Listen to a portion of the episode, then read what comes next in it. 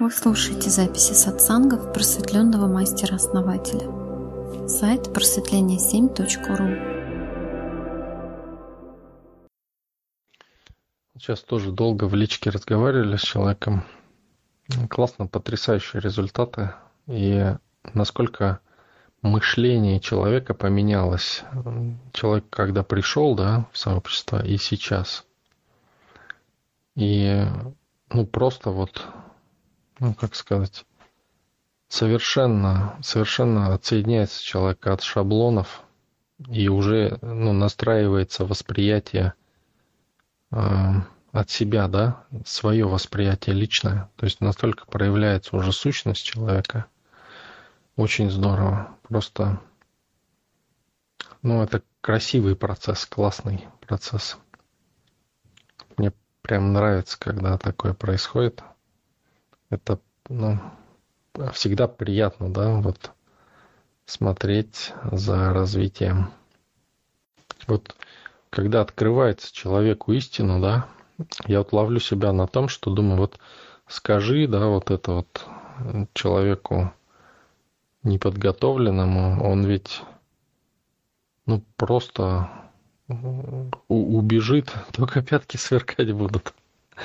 А когда человек прошел, да, вот это, вот путь проделан, да, и он увидел это сам, как эти процессы работают, осознал, да, то есть вот осо- осознанность приходит, осознание, осознанность, осознание этих процессов, то это совсем другое отношение, и вот просто ты смотришь, как человеку открывается истина по кусочкам, и как он ее воспринимает, да, правильно и видит в этом возможности дальнейшие.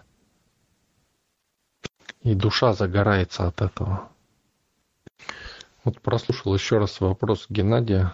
Я так понял, речь идет об эманациях. Ну, это что-то на, наподобие свечения излучения. Вот этой эманации. То есть то, что выходит из чего-то. Саид говорил, что вот у Кастанеда описан момент, где маги тоже зажигали себя практиками такими и сгорали. Но я что-то не помню такого момента. Книга есть «Огонь изнутри», но, насколько мне помнится, что там ничего так, ни о чем таком не говорится, чтобы они сгорали. Интересно, надо перечитать книгу.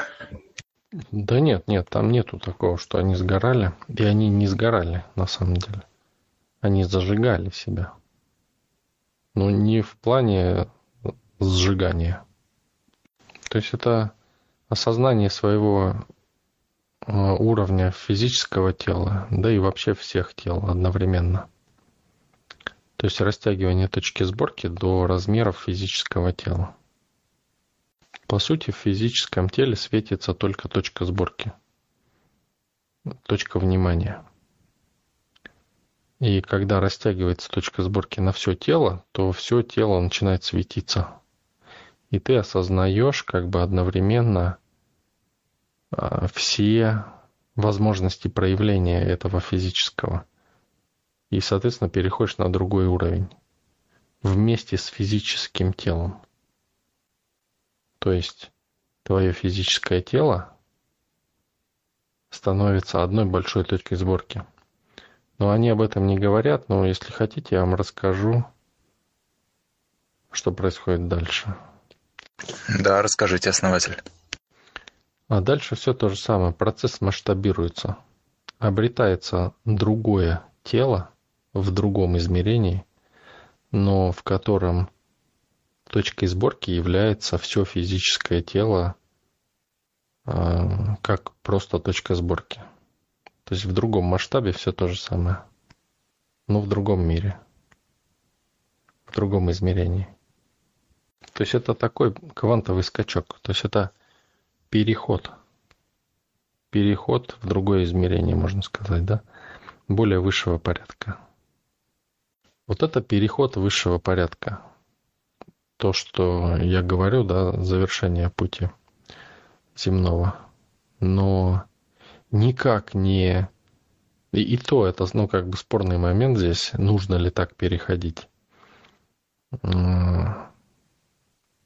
Но то, что многие говорят, что надо избавиться от физического тела, да, это деградация, это скачок назад. То есть мы как бы возвращаемся на шаг оттуда, туда, откуда пришли, когда от физического избавляемся. А они физическое интегрируют.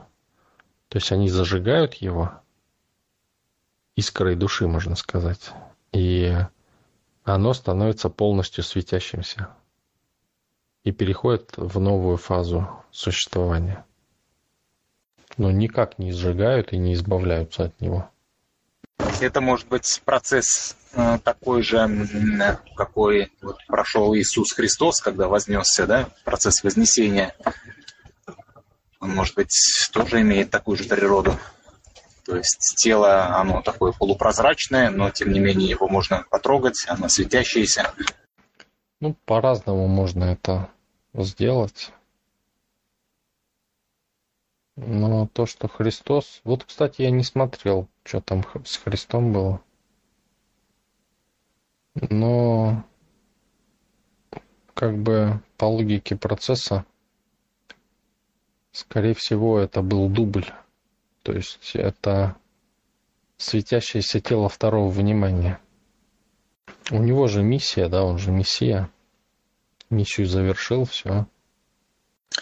Ну, тело второго внимания, оно может, наверное, проявлять себя в том случае, если живо физическое тело, а где тогда, где тогда было его физическое тело? Его же в гробе-то не нашли. Вроде сначала считали, что тело выкрали, но как потом оказалось, как говорили во всяком случае ученики, он как бы вознесся. Здесь интересный, конечно, вопрос. Ну, надо смотреть, я не смотрел, еще раз говорю, да почему-то, да, хотя вроде вопрос такой.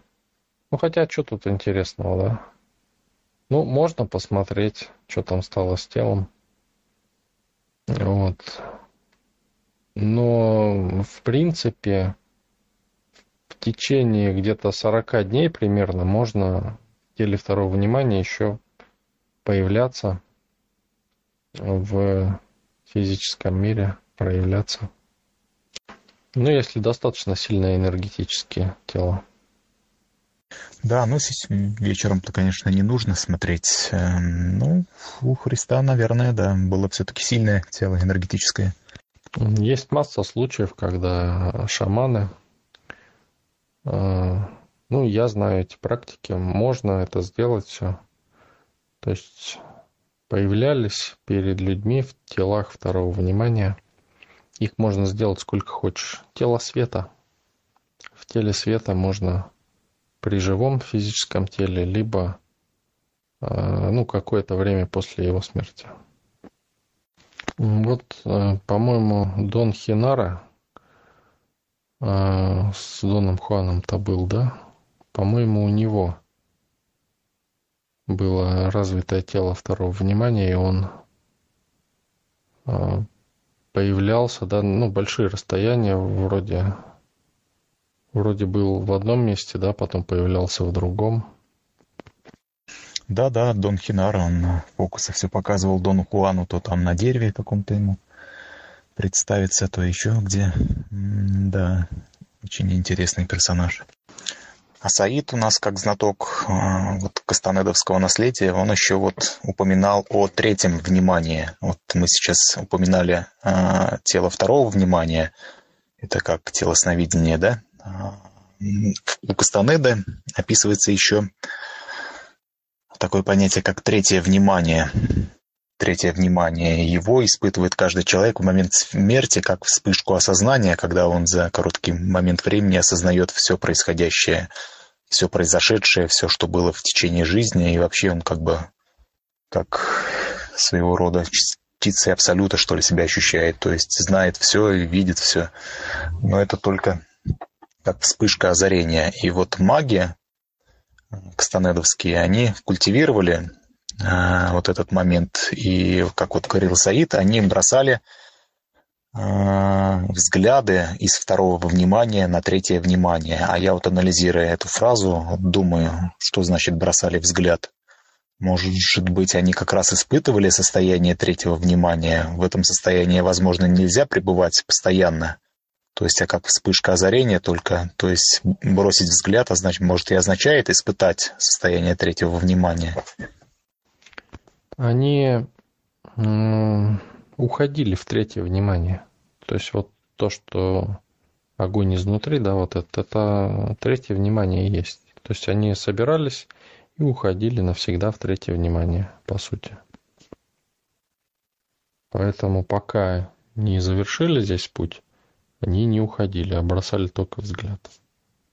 Да и вообще, в принципе, то, что при смерти человек осознает только то, насколько хватает его жизненной силы. То есть не все. Маг, да, все осознает. Осознанный человек, то есть которого энергия есть. Это вот как вот, когда, когда я говорил, да, отвечал на вопрос, почему люди сгорают, да. Э, сгорают не полностью. Вот точно так же и осознают. То есть насколько энергии хватает, настолько и осознают. Да, многое осознают, но не все. Ну, соответственно, у кого энергии хватает, тот осознает все на мгновение. Но если первое внимание – это внимание повседневности, второе внимание – это внимание сновиденного тела, то что тогда такое третье внимание? Ну, я же уже объяснил, да? Растягивание точки сборки до размера физического тела. Тогда по этой аналогии может быть и четвертое, и пятое внимание, то есть э, э, движение по мирам все выше и выше. Да нет, два внимания только. А, там уже у каждого внимания свои уровни градаций. А третье это просто переход. Переход в новую точку отчета. И там тоже свое первое и второе внимание. Да, понятно, основатель. Это путь такой хакерский перехода. Они логически решили, что так должно быть, потому что это логически так идет все к этому. Но они не понимают высший смысл этого. А высший смысл в том, чтобы быть здесь, понимаете? А не скакать. Ну, я вам просто вот, смотрите. Давайте-ка я попробую вам привести пример какой-то более земной, что ли.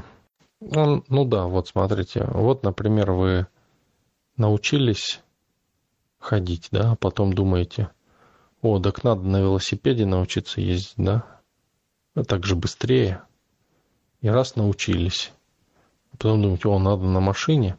И причем, вот смотрите, вы же решили, что надо на велосипеде, да, потому что это логическое продолжение ходьбы. И как только вы научились, да, но это же, это же не значит, что надо сразу бежать на велосипед, понимаете? Как только вы научились на велосипеде, вы сразу же на машину. На машине научились, сразу же бросаете, больше никогда это, к этому не прикасаетесь. Сразу же на там какой-нибудь там катер, да, там как только научились, сразу же бросаете на самолет, да, только научились, сразу же бросаете на космический корабль, там, да, только научились, сразу же бросаете, понимаете, смысл этого теряется. Да, это я понимаю, основатель, но все же делать выводы о мотивах и побуждениях э, группы магов Кастанеды мы не можем в полной мере. Мы всего лишь читаем описание одного из последователей, так сказать, э, и далеко не самого продвинутого, может быть, э, Карлоса Кастанеды, вот этой группы магов. А что там они испытывали, к чему они стремились, ну, мы же можем только предполагать. Уж наверняка они все знали и все понимали и отдавали в себе отчет в том, куда они идут. Ну, там у него же четко написано, да. Они, по сути, исходили из предположения о том, что а, в том мире будет лучше.